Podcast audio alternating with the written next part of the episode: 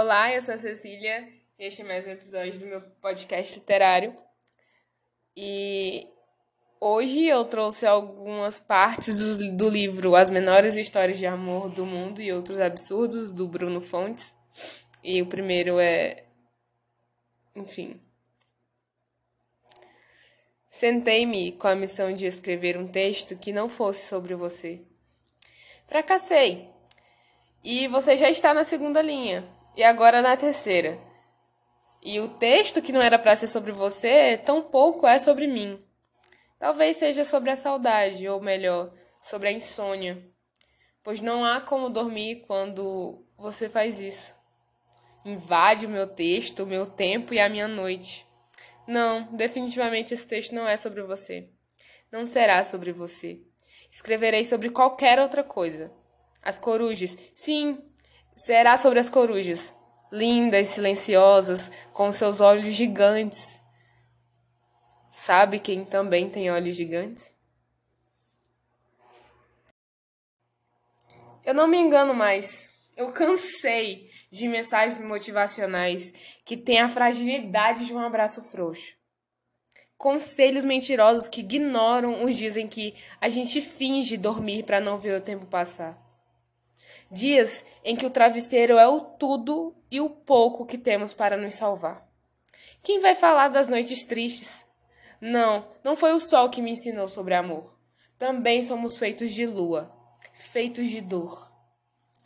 Falta verdade para sorrir além da boca, atingir os olhos e lembrar sem medo dos tempos sombrios. E tem quem duvide que eu fui triste, e prefiro o amigo que diz logo após o brinde: Nunca foi fácil viver. Ela manda um boa noite e amanhã eu tenho um bom dia. Eu faço malabares, entrego flores, ofereço meu coração e ela dá risada, dizendo que não queria.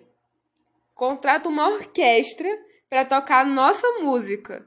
Chamo ela para dançar e ela dança sozinha. Eu explico que é uma música para se dançar a dois e ela responde dançando: Essa música não é nossa, é minha. Ela dança a noite inteira, pois a orquestra não me obedece mais. Estava também encantada, tocando só o que ela pedia.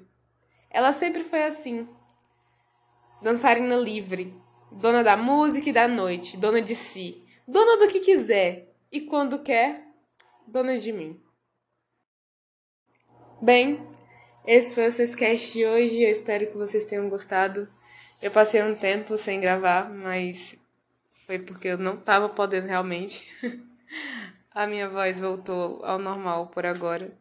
E eu quis trazer o Bruno porque eu amo os trechos do livro dele e eu ainda não tenho, mas eu acho assim incrível. Ele é um escritor incrível tanto as menores histórias de amor do mundo quanto que eu faço com essa saudade. É, são livros que eu preciso comprar e eu quero ter na minha, na minha lista. Vocês podem ver o, o quão sentimental, o quão doce e o quão sensível são os textos, as frases do Bruno.